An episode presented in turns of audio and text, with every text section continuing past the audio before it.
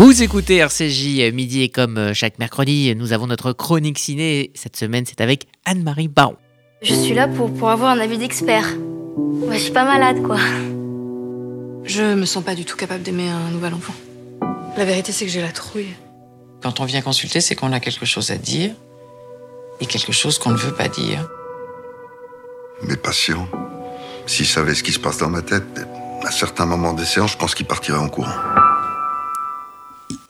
Alors j'ai commencé à regarder en ligne la série d'Arte En thérapie, la série d'Éric Toledano et Olivier Nakache, et j'ai été scotché.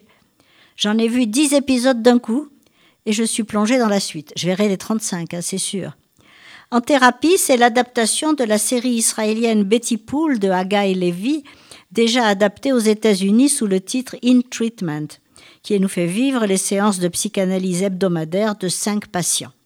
Mais l'idée géniale, c'est de situer l'action au lendemain des attentats de Paris en 2015. Chaque analysant en subit les conséquences, mais aussi le psychanalyste et sa famille. À travers ces personnes qui ont vécu de près ou de loin l'attentat du Bataclan, la série porte un regard plein d'humanité sur les failles et les contradictions d'une société française en état de choc. C'est une série simple, décor unique, échange de paroles, chant contre chant, léger mouvement de caméra. Le dispositif si simple en apparence, a l'avantage de nous introduire comme subrepticement dans le secret si bien gardé de séances qui éveillent la curiosité de tous ceux qui ne les ont pas vécues. Il faut rendre hommage aux acteurs, tous excellents, Frédéric Perrault, Mélanie Thierry, Clémence Poésie, Pio Marmaille, Céleste Brunkel, Reda Kateb et Carole Bouquet. Ils parviennent à montrer cette intrication de l'individuel et du collectif, de l'intime et du social, et il s'adresse donc à tous. Chaque séquence repose sur ces dialogues en tête à tête, filmés avec une vraie virtuosité dans ce décor immuable, qui nous rendent ces personnages si proches. Catharsis, transfert, défoulement, tout le processus dramatique de la cure psychanalytique se déroule sous nos yeux et montre ici son efficacité devant la souffrance.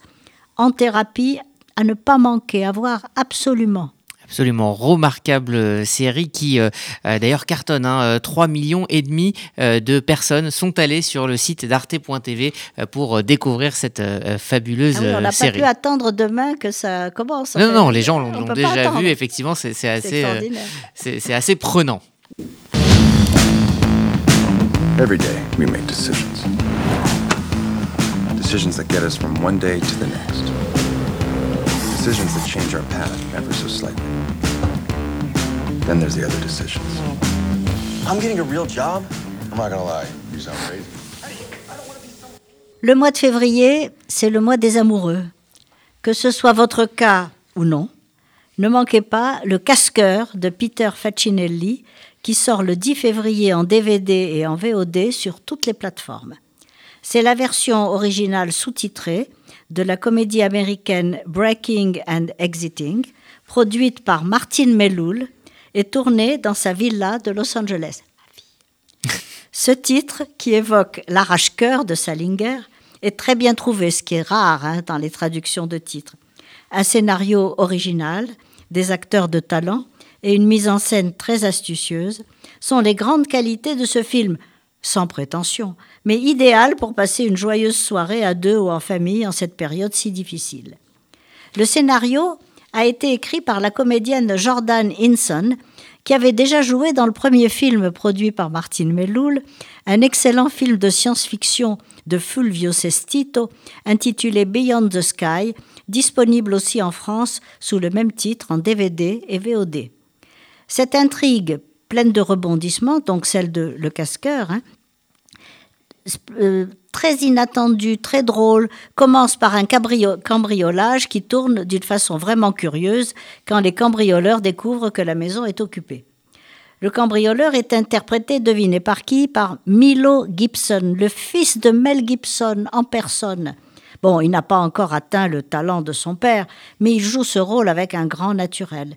Mais c'est surtout Jordan Hinson, la scénariste, qui joue dans le film et qui porte le film, dans le rôle d'une jeune femme paumée, suicidaire, irrécupérable. Je ne vous en dis pas plus pour vous laisser le plaisir de la découverte. Peter Facinelli parvient à filmer avec une grande liberté ce huis clos entre maison et jardin, en donnant toute leur importance au dialogue, aux émotions et aux péripéties de l'action. Si vous voulez vous amuser, le casqueur est fait pour vous.